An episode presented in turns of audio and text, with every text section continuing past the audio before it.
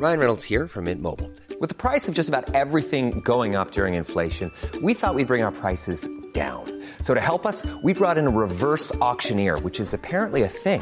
Mint Mobile unlimited premium wireless. Ready to get 30, 30, bit to get 30, bit to get 20, 20, 20, bit to get 20, 20, bit to get 15, 15, 15, 15 just 15 bucks a month. So, Give it a try at mintmobile.com slash switch.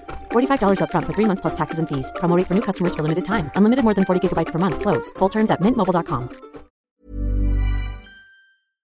Bonjour, je m'appelle Magali et je fais partie de l'équipe des bières Galia. En passionné d'histoire, comme celle des podcasts de Louis, je voudrais vous raconter la nôtre. Si nous sommes aujourd'hui une brasserie artisanale, c'est qu'au début du siècle, dans le 14e arrondissement de Paris, Galia produisait déjà des bières locales adorées par les Parisiens. Je vous en dis plus à la fin de l'épisode de Plan culinaire. Bonne écoute.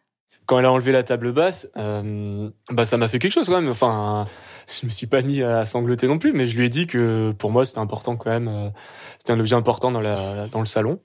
C'est vrai que quand euh, Michel a dit ah bon mais on va vraiment donner la table basse, on a commencé des conversations dont je m'attendais pas du tout, qui traitaient de et toi tu manges où, tu manges comment, bon tu manges tout le temps sur une table basse, mais c'est rigolo, moi je mange jamais sur une table basse. Elina est étudiante. Elle vit en coloc à Paris avec trois autres personnes, dont Michel. Dans leur petit appartement, il y a trois tables. Une grande table à manger, une table basse imposante dans le salon et une petite table dans la cuisine. Enfin, il y avait trois tables. C'était un objet important dans la dans le salon euh, que je trouvais très convivial d'ailleurs, qui permettait de fonctionner à plusieurs personnes et voilà. Puis on en a discuté comme dans toutes les colocs. On s'est dit bah effectivement, même si on la prend moins grosse parce que ça convient pas à tout le monde, bah on émettra quand même une. Et comme le disait Elina, c'est le jour où ils ont jeté la table basse qu'ils se sont vraiment rendus compte que les colocs avaient tous une manière différente de prendre leur repas. Je mange souvent dans la cuisine. Euh, le printemps et l'été, je mange souvent sur le balcon. On a une petite table, mais c'est moins confortable parce qu'il faut que je mette l'assiette sur mes genoux, donc euh, parfois je suis un peu tordue. Et quand on brunch avec les colocs le dimanche, ben, on n'a pas le choix, c'est sur la table basse qu'on a jetée depuis parce que moi je trouve pas hyper euh, confortable. Et là, ben, tu manges sur tes genoux, quoi. C'est un peu, euh, c'est un peu chiant. À une époque, on mangeait aussi sur la table euh, du salon, la table euh, à dîner. Le problème, c'est qu'au-delà des repas, Elina sous-estimait l'importance de cette table basse pour Michel. Parce que bah, table basse, en finale, c'est même pas que pour manger. Pour moi, c'est un truc dont je me sers vraiment spontanément pour beaucoup de choses. Et puis la table de la cuisine, alors elle est existante, mais telle qu'elle était faite, avec euh, deux chaises seulement, dont une coincée contre la fenêtre, ça faisait plus, euh, tiens, j'ai envie de cuisiner dessus, ça fait un super plan de travail supplémentaire que l'endroit où tu as envie de te poser. Surtout qu'une coloc à quatre, si on a envie de manger ensemble, c'est clairement impossible sur la table de la cuisine. Alors que le salon, avec euh, deux canapés disposés autour d'une table basse assez grande, en fait, moi je trouve ça très logique de faire euh, ne serait-ce qu'un apéro dessus. Enfin, c'est comme le coin où t'as envie de rester assis plusieurs heures. Quoi. La table de la cuisine sur une chaise en bois. Bon bah ok, tu y as une petite heure pour manger, c'est cool, mais tu vas pas passer ta soirée dessus. En attendant d'adopter une nouvelle table basse, Michel fait son deuil et Elina n'a pas changé ses habitudes, comme manger sous la couette.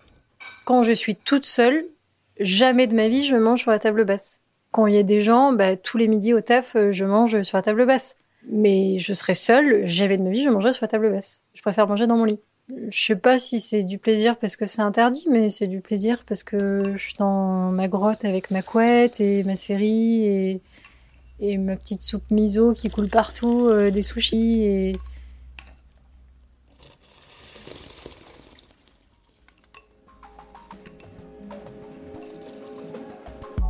Pourquoi Michel, Elina et leurs colocs ont-ils sacrifié ce symbole de la convivialité? Sont-ils les seuls à délaisser la table? Mais d'ailleurs, depuis quand mange-t-on à table? Et puis d'abord, de quelle table parle-t-on au juste? Autant de questions auxquelles on va tenter de répondre. Bienvenue dans Plan Culinaire.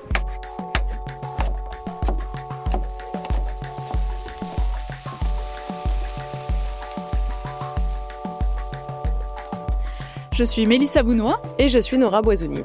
Ça fait dix ans que l'on se connaît, toi et moi Nora, dix ans qu'à chaque fois que l'on discute, chaque fois que l'on se voit, on finit toujours par parler de nourriture et s'interroger sur nos comportements alimentaires. Alors on s'est dit que vous vous posiez peut-être les mêmes questions et qu'on allait tenter d'y répondre. Mon rapport à la table a radicalement changé le jour où je suis partie de chez mes parents. J'ai commencé par vivre en coloc aux États-Unis où il n'y avait carrément pas de table dans le salon et on n'a jamais envisagé de manger entre colocs parce qu'en fait on s'entendait pas super bien. Et c'est là que je me suis mise à manger dans mon lit en regardant des séries. Donc tu faisais comme Elina et comme 9% des Français qui vivent en région parisienne contre 1% pour le reste du pays dans un sondage YouGov Allo Resto mené en 2017. Alors moi je faisais pareil que toi mais euh, dans mon lit du coup je mangeais mais seulement quand j'avais envie de m'isoler. Autrement dans toutes mes colocs il y avait effectivement une table basse sur laquelle on mangeait bah parce que c'était plus convivial et qu'elle était en face de la télé. Mais quand tu étais petite, tu mangeais bien à table avec tes parents. Oui, j'ai une enfance heureuse.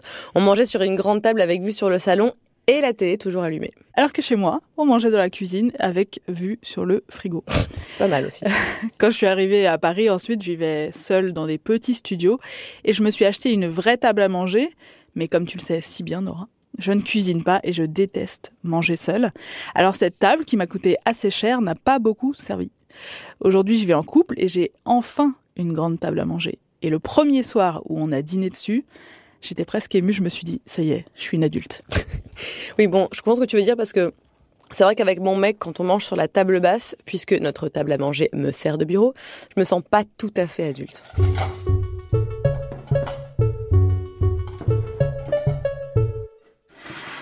Ce que j'ai trouvé surprenant dans ce sondage YouGov à Resto euh, dont on parlait tout à l'heure, c'est que 8% des gens interrogés mangent sur la table basse du salon.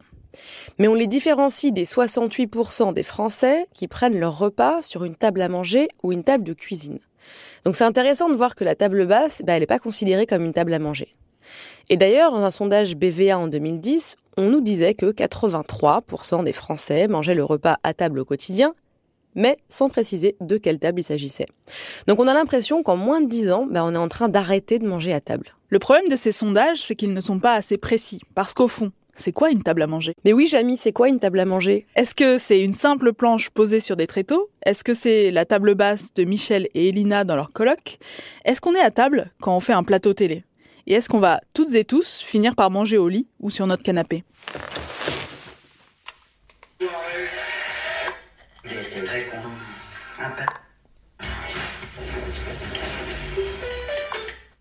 Commençons d'abord par un point étymologie, accrochez-vous. Parce qu'à l'origine, il y a deux mots latins pour désigner une table. Mensa et tabula. Alors c'est clairement tabula qu'il a emporté un peu partout en Europe, hein, en France ou bien en Angleterre, on dit table. Sauf que ces deux mots ne sont pas synonymes. On a donc appelé Jean-Marie Klinkenberg, qui est linguiste et professeur émérite à l'Université de Liège en Belgique, pour mieux comprendre. Il nous a dit que mensa désignait spécialement la table à manger, voire par métonymie la nourriture. De son côté, tabula, qui signifie planche ou bien tablette à écrire, va finir par désigner tous les objets horizontaux où l'on pose des choses, ou bien où l'on se réunit, comme les chevaliers de table ronde par exemple. Spoiler, les chevaliers ne mangeaient pas autour de la table ronde. La tabula, c'est donc par extension un plateau monté sur un ou plusieurs pieds et qui sert à poser toutes sortes de choses, y compris de la nourriture, y compris pour manger. On ignore pourquoi, mais la tabula générique l'a emporté sur la mensa spécifique dans le latin populaire de la Gaule et de l'Italie. Mais on a continué à utiliser mensa dans la péninsule ibérique. Au Portugal et en Espagne, table se dit messa. Et ailleurs aussi, hein, en Albanie, menze veut dire table, et en Roumanie, les deux mots coexistent, massa ou table. En tout cas, retenez bien ce mot mensa, puisqu'on va en reparler plus tard.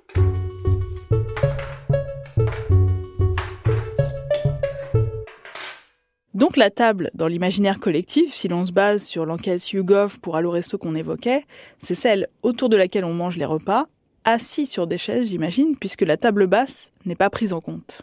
Et si la question semble aussi cruciale en France et qu'on se la pose aujourd'hui, c'est qu'on est très attaché à ce rituel de la table, surtout en famille.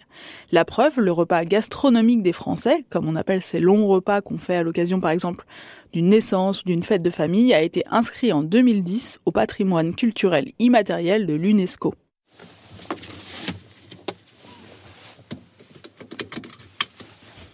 Alors qu'aux États-Unis, c'est un peu flippant. D'après un sondage Harris de 2013, les Américains mangent un repas sur cinq dans leur voiture. Et 6 Américains sur 10 partagent moins de 4 repas par semaine avec leurs partenaires et ou leurs enfants. C'est pas très étonnant de la part du pays qui a inventé le plateau télé dans les années 50 et dont la majorité des salariés mangent à leur bureau pour être plus productifs. Mais alors, dans les régions du monde où on mange traditionnellement à table, comme en Europe actuellement, est-ce que ça a toujours été le cas? Et pourquoi on a l'impression aujourd'hui que manger dans son canapé c'est très très grave et que ça sonne carrément le glas de la civilisation occidentale?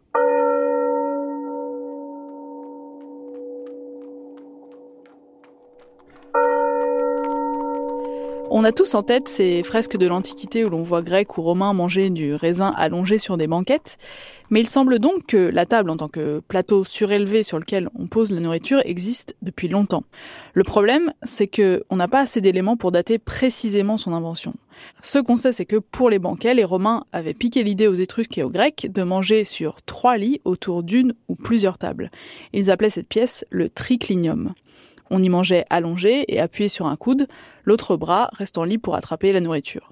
Mais le reste du temps, il semble qu'on mangeait assis autour d'une table chez soi dans l'atrium. Les plus pauvres, eux, mangeaient à l'auberge. Cela dit, à Rome, on sait que le midi, on s'asseyait rarement pour manger, on déjeunait plutôt sur le pouce. Et pendant ce temps-là, Nora, en Gaule du Nord, d'après les rares éléments à disposition des historiens, on mange assis sur une table haute ou sur une table basse, comme dans Astérix et Obélix. En parlant des Romains vautrés sur leur canapes, il est très possible, figure-toi Mélissa, que Jésus en personne ait pris son dernier repas couché avec les apôtres. Le passage de la Bible qui parle de la scène peut se traduire de deux manières différentes. Ils se mirent à table ou ils se couchèrent à table. Bref, en tout cas, il semble que l'usage de manger affalé se perde vers le 5e siècle avec le déclin de l'Empire romain d'Occident et les invasions barbares. Et qu'on ait remis au goût du jour la chaise, symbole d'autorité, notamment dans la fonction publique ou religieuse.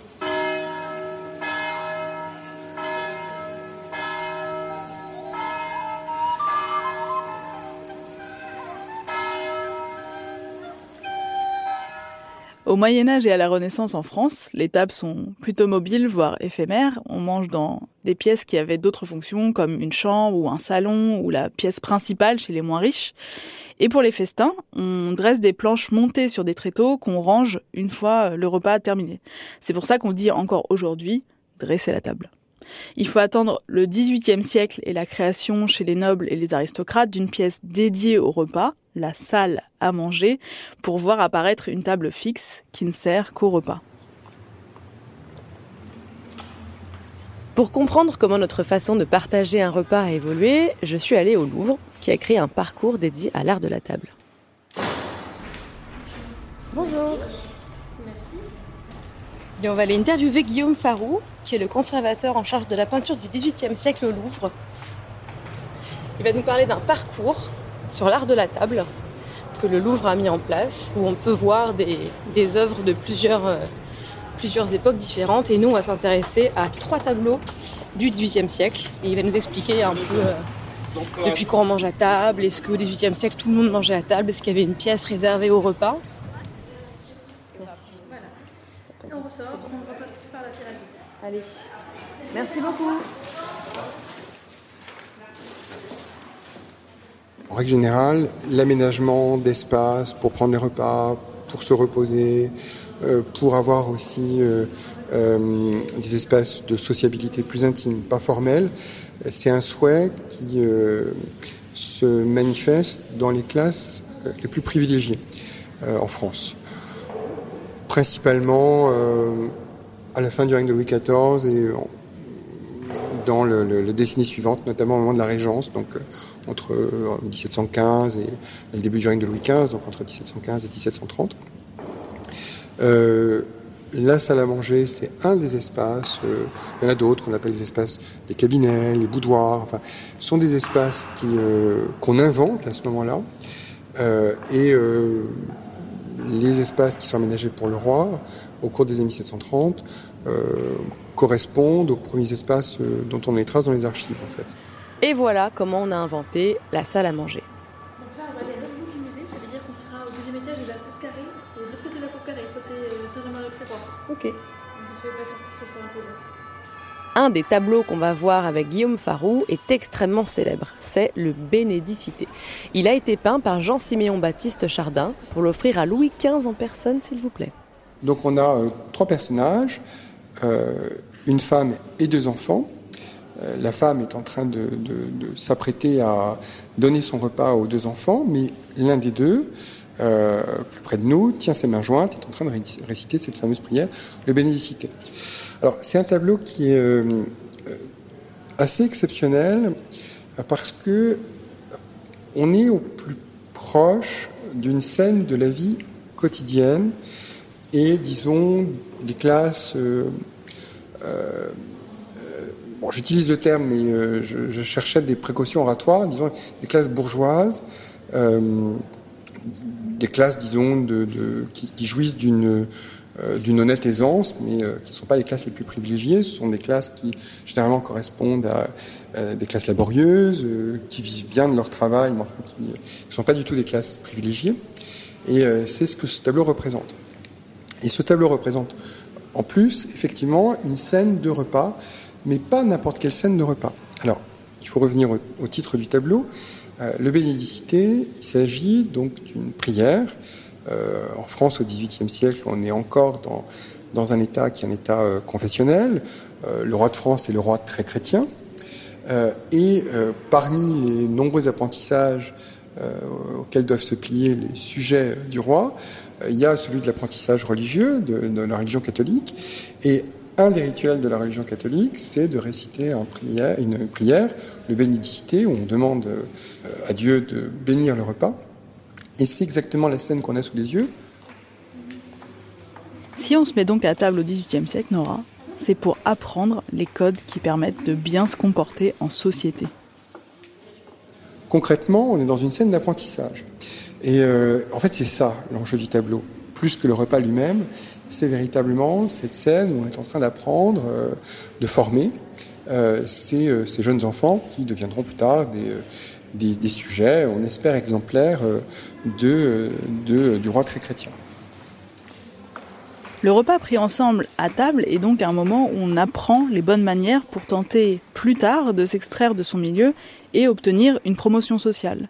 Prendre un repas à table, en famille par exemple, c'était montrer qu'on avait intégré les mœurs des classes supérieures. Guillaume Farou m'a ensuite emmené voir Le déjeuner de chasse. C'est un tableau de Jean-François de Troyes, peint en 1737, qui a été commandé pour Louis XV et destiné à la première salle à manger aménagée pour le roi dans son château de Fontainebleau. Le tableau montre une pause pendant la chasse. C'est une scène campagnarde où on voit des hommes et des femmes, a priori membres de l'aristocratie, en train de prendre un repas sur une table en plein air dressée pour l'occasion. Alors ça a l'air plutôt détendu, ça change des repas très protocolaires qu'on pouvait avoir au XVIIe sous Louis XIV. Peut-être que le XVIIIe siècle a inventé euh, la colatitude, en partie. Euh, le XVIIIe, en tout cas, euh, invente un mode de vie où on, se met en, marge de l'étiquette, où on se met en marge de la solennité. il se trouve qu'en France, particulièrement, on a atteint le degré ultime à la génération précédente, puisque Louis XIV a su remarquablement mettre en scène la solennité euh, de son règne, de son rituel à Versailles, euh, et avec une étiquette qui est extrêmement précise, euh, voire rigide.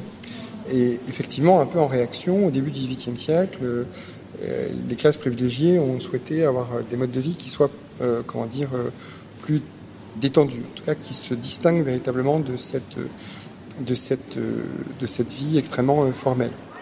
Alors on se détend, mais on reste encore à table, hein, on se tient droit. En fait, Guillaume Farou m'a expliqué que c'était assez rare dans la peinture du 18e de montrer des gens en train de manger, parce que c'est un sujet qui était considéré comme trivial. Donc on voit surtout des scènes ritualisées ou avec une symbolique forte, comme tout à l'heure le bénédicité. En revanche, on a l'impression qu'en France, les seuls qu'on n'a pas en plein repas, ce sont les riches. Alors, on a des représentations de, de pauvres en train de manger. Euh, dès, euh, dès, la Renaissance en fait, euh, qui sont souvent des tableaux qui sont des tableaux qui correspondent à une catégorie qu'on appelle la catégorie des bambochades, c'est-à-dire qu'on présente des gens très pauvres, souvent en train de manger tout debout ou à peine assis, etc. C'est grâce à ce genre de tableau qu'on sait aujourd'hui à quel moment tout le monde, y compris les pauvres, s'est assis à table à partir de la deuxième moitié du XVIIIe siècle. Et il y a un peintre qui va se spécialiser dans ce type de représentation qui s'appelle Jean-Baptiste Greuze et qui représente, donc à partir des années 1760, 1780, des scènes de la vie paysanne où on voit des gens donc euh, bah, en train de lire la Bible, donc dans des scènes d'apprentissage de la moralité chrétienne, mais on les voit aussi en train de manger euh, le gâteau des rois, et qui sont des scènes où on voit les gens attablés, assis, donc en train d'intégrer les usages qui sont euh, ceux des classes plus privilégiées. Et ce changement d'habitude explique peut-être pourquoi on fétichise autant le repas pris ensemble autour d'une table, parce qu'il symbolise la réussite sociale.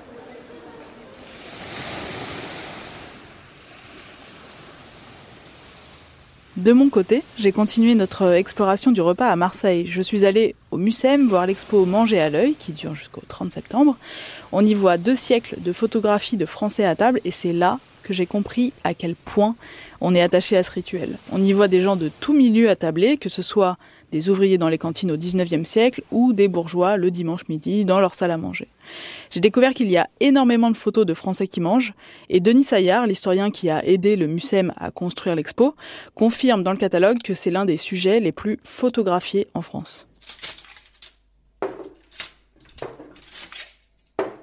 Mais ce qu'on comprend avec ces tableaux et ces photos, c'est qu'au-delà de manger à table, on aime surtout manger ensemble. Et que les deux sont intrinsèquement liés, puisque Partager un repas à table, ça porte un nom, la commensalité, commensalité, du latin cum, ensemble, et mensa, la table.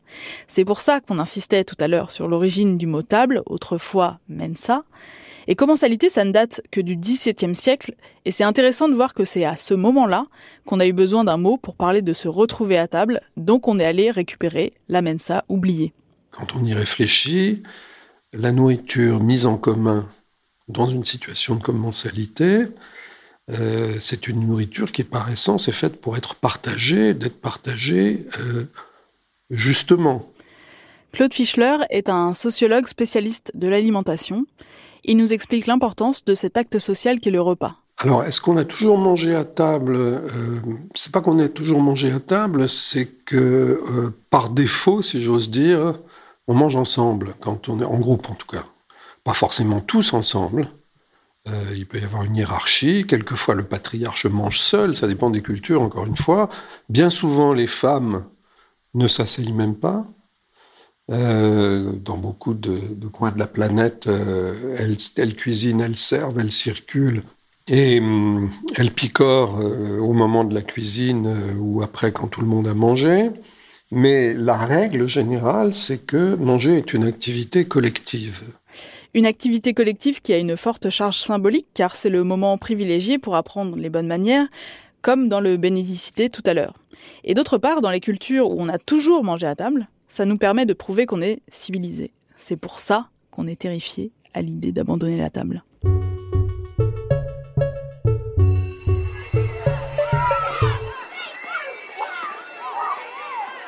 Et en plus, manger ensemble, ça nous fait du bien. D'après l'OCDE, les élèves qui partagent le repas du soir avec leurs parents ont moins tendance à sécher les cours que ceux qui ne le font pas.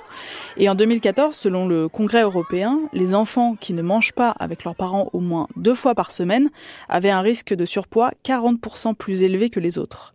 La commensalité peut donc prévenir l'obésité, même autour d'une table basse ou même sans table du tout, parce que si la commensalité est un dénominateur commun de nombreuses sociétés, bah, tout le monde ne mange pas nécessairement autour d'une table.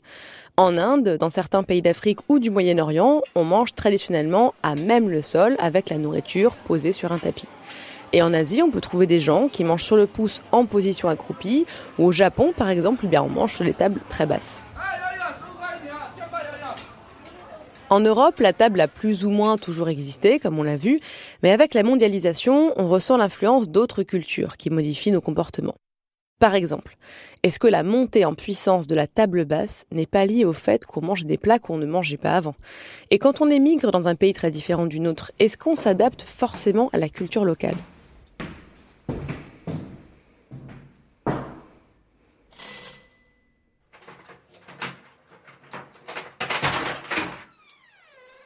Bonjour.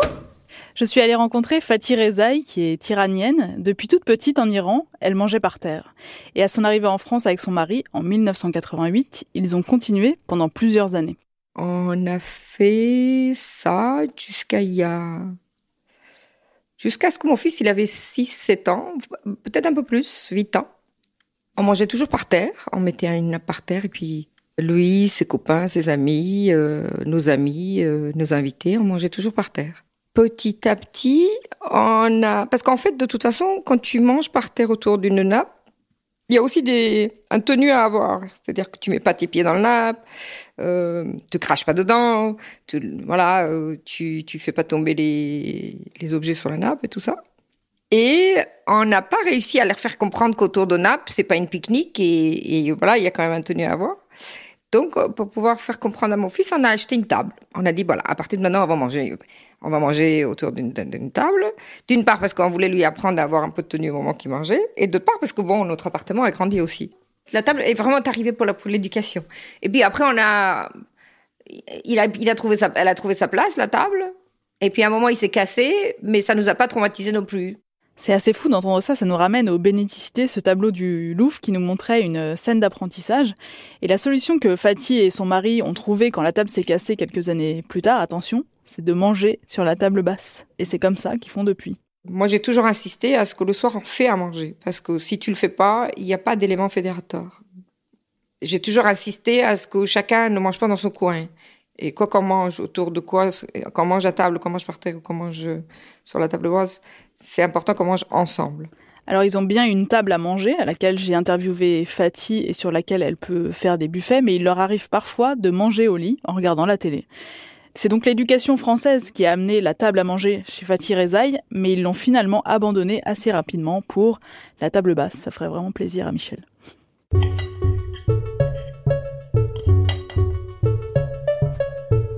Pourquoi donc, dans un pays comme la France, où les repas se prennent traditionnellement sur cette fameuse table à manger, nos concitoyens la boudent de plus en plus et que seuls 68% des Français continuent à l'utiliser? Pourquoi, en fait, avoir construit des salles à manger, aujourd'hui on les délaisse? Aujourd'hui, l'une des explications avancées par euh, Claude Fischler, c'est qu'avec l'avènement des plats cuisinés individuels et de la livraison à domicile, les Français se sont décomplexés et ne donnent plus tant d'importance à ce rituel. Quand on mange des nouilles chinoises ou une pizza, finalement, la table n'est pas vraiment nécessaire. Bah, la première raison pour laquelle on mange de moins en moins souvent autour de la table de la salle à manger, c'est qu'on n'a plus besoin, ou on ne fait plus la cuisine autant qu'avant. Et donc, euh, comme on peut se procurer des choses prêtes à manger, euh, qu'on n'exige plus de moins en moins, en tout cas, que chacun partage un plat commun, euh, l'impératif de synchronisme, il est beaucoup moindre. Alors, on se plaint souvent dans les, dans les familles, dans les interviews qu'on a, que euh, ça soit impossible de rassembler tout le monde en même temps, qu'il faut rappeler trois fois à table, à table, à table, etc. Puis que finalement, il y a quelqu'un qui arrive et qui va prendre quelque chose dans le frigo, etc. etc. Bon, ceci dit, ça c'est quand même très très censuré, ça en France, hein, par rapport à d'autres pays. Je peux vous dire qu'aux États-Unis, c'est garder les gens à table, de faire venir les gens à table, c'est déjà difficile, mais les garder à table, c'est encore plus difficile. C'est vrai que les Américains sont très street food. On voit des, des chariots à hot dog et des food trucks un peu partout dans les grandes villes américaines, mais ça n'a pas pris plus que ça en France. Nous, on continue, Nora, à manger nos jambons beurre sur un zinc ou devant notre ordi, mais pas tant que ça dans la rue. Ouais, cela dit, je vois de plus en plus de gens manger dans le métro euh, des sandwichs ou autres, et ça m'arrive aussi de le faire quand je suis pressée et que j'ai pas le choix mais je sens certains regards un peu méfiants, voire euh, carrément outrés. D'ailleurs, on m'a fait un petit tweet outré quand j'ai dit que je mangeais dans le métro, puisque c'est une activité qui est quand même finalement considérée comme assez triviale. On est encore au XVIIIe siècle. Hein. Alors là où les Américains se fichent de manger en pleine rue, on a peut-être en France quelque chose de culturel qui nous empêche de nous libérer des bonnes manières dont on parlait tout à l'heure.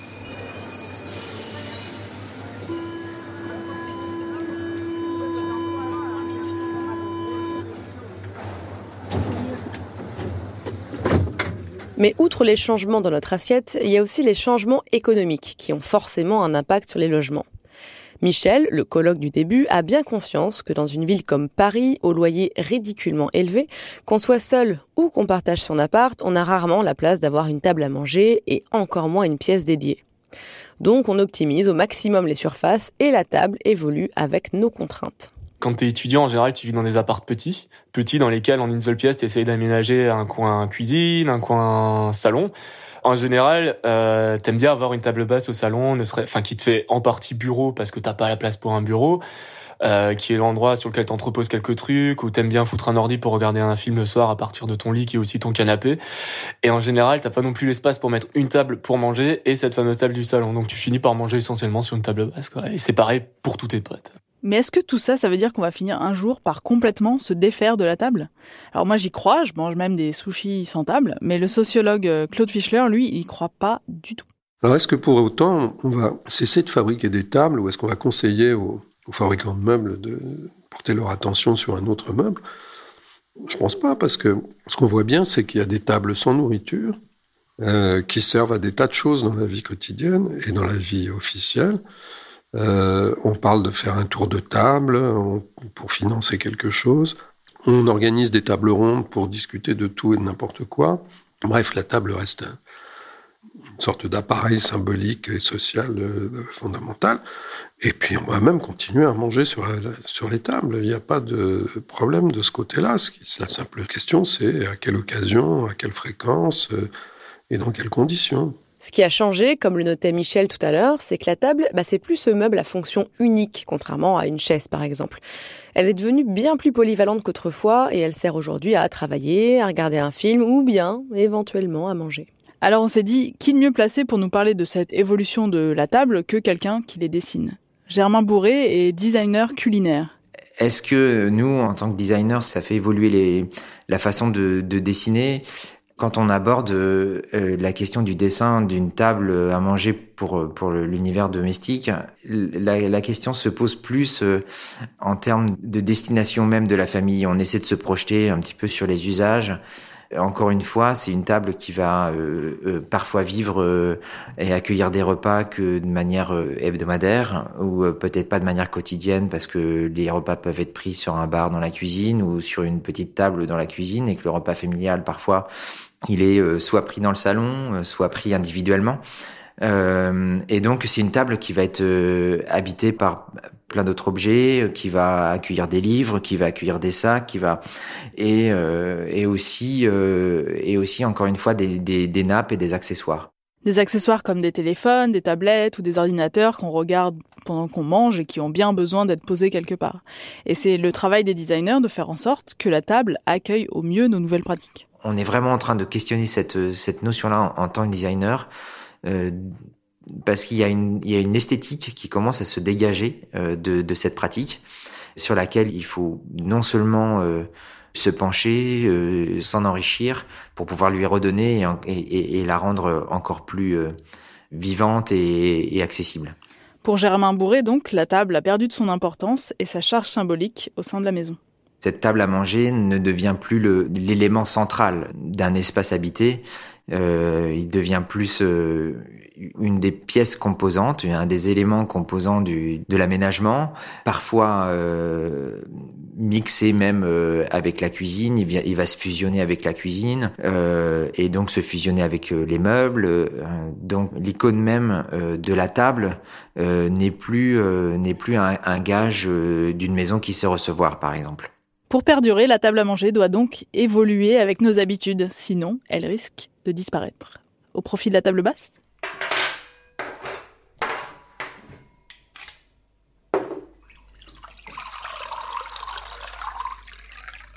Donc, si je résume, la table à manger a été mobile, éphémère, puis fixe. Ensuite, on lui a dédié sa propre pièce, la salle à manger, et aujourd'hui, cette pièce ayant plus ou moins disparu, la table est devenue versatile. La preuve, on la débarrasse de nos ordis et notre paperasse pour y dîner.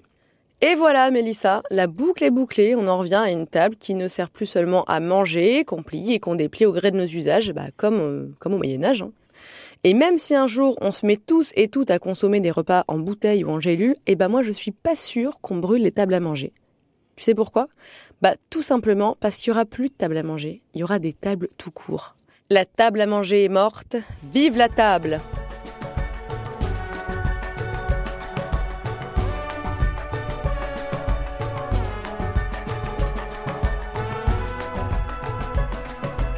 Vous venez d'écouter Plan culinaire, on espère que vous ne regarderez plus votre table basse de la même manière. Dites-nous où vous prenez vos repas sur Instagram, Facebook et Twitter, at Plan culinaire, at Miss Press, Anne Nora BZ. Vous pouvez écouter Plan Culinaire sur iTunes, SoundCloud, YouTube, Google Podcast et toutes vos applications de podcast préférées. N'hésitez pas à nous laisser des commentaires, des remarques et des étoiles. Plan culinaire est un podcast de Louis Média réalisé par Tristan Mazir et Léa Chevrier. La musique est de Jean Thévenin. Merci à Gabriel Ramin, Adélie Pojman-Pontet, Maureen Wilson et Elie Oliven pour la production de cet épisode. Rendez-vous le mois prochain. À très vite. Salut!